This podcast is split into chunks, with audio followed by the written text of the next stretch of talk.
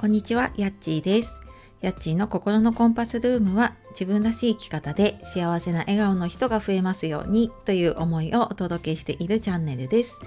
本日もお聴きくださいましてありがとうございます。えー、週末ですが4月の始まりでね年度始まりになりますがいかがお過ごしでしょうか？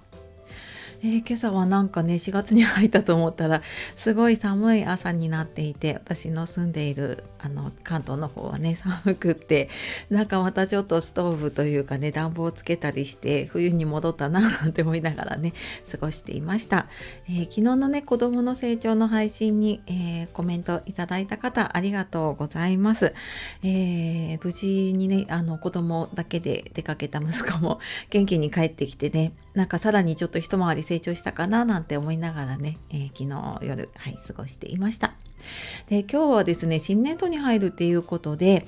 うんなんか多分ね結構皆さんこう頑張りましょうっていう感じでいるかもしれないんですけど私は逆にねなんかその心穏やかに過ごすにはどうしたらいいかっていう話をねしようかなと思います。でその前にお知らせです。えー、先週3月26日から無料のメール講座とメルマガの方を、まあ、始めたというかリニューアルをしてねあの再スタートしております。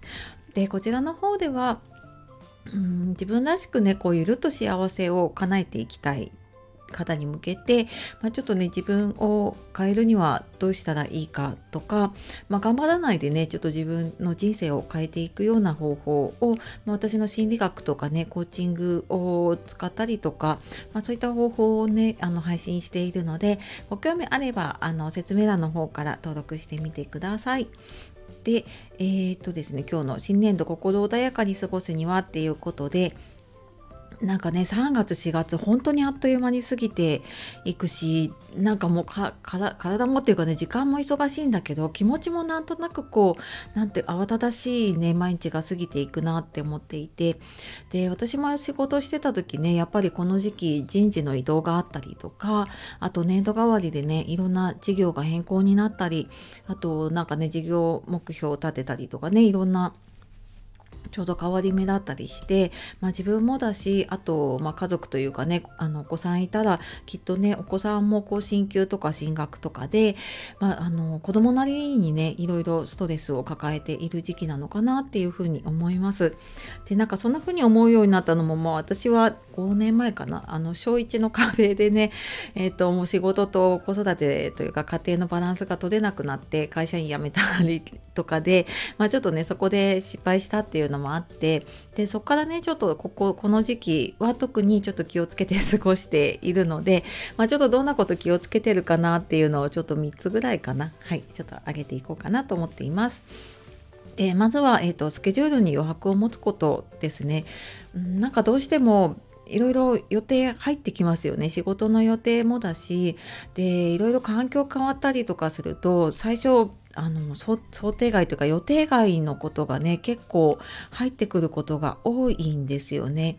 でなんかその子どもの準備だったりもそうだし自分もまあなんか最近は多分ねそんなになんか歓迎会とかねそういうのもないかもしれないんですけれども、まあ、仕事の環境が変わるとねやっぱりあのそれはそれで今までより仕事に時間がかかったりとかっていうのがあるのでなんか今まで通りに過ごそうって思うと大体もうスケジュール溢れていってああもう時間がないってなっちゃったりするので、まあ、あらかじめねスケジュール余白をもう最初に取っておくっていうことあの予備日じゃないんだけれどもね。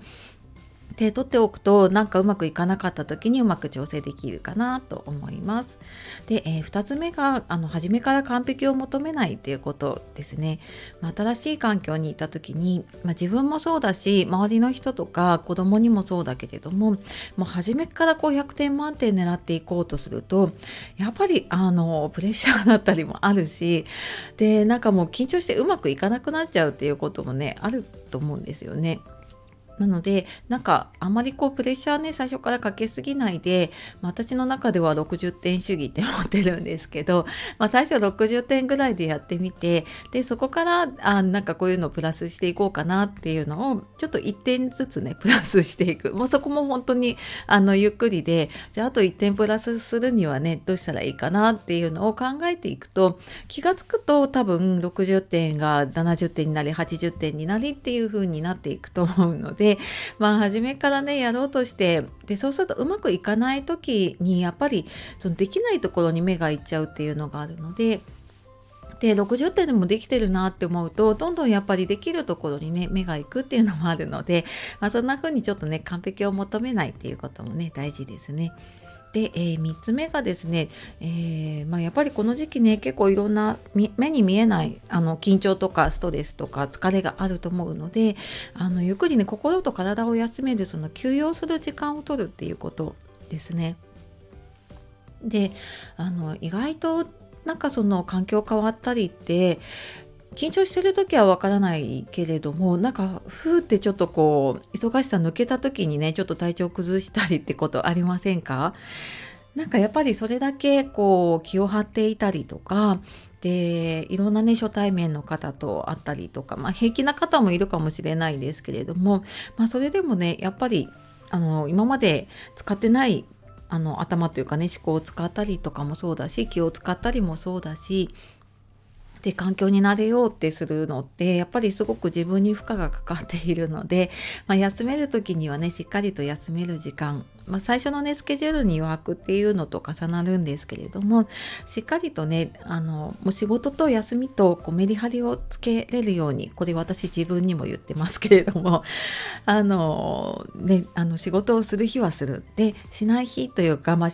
1日ちょっと休むの難しければ私は半日とかでもオフ完全オフの日っていうのを作るようにしています。でその時間はもう仕事のことは考えないっていう風にするとあの結構切り替えられたりそこでなんか結構新しいアイデアが生まれたりとか何か悩んでたことが解決するっていうこともあるのでねちょっとなんかそんな風に